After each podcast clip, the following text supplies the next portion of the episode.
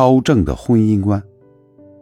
在家，厨房有烟火；在外，有牵挂，有问候；在精神上，有沟通，有理解；在生活上，有依靠，有包容。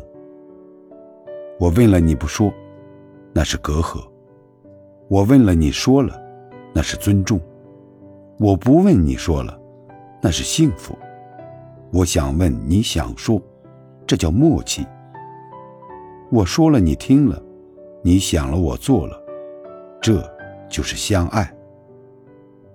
婚姻不是一加一等于二，而是零点五加零点五等于一。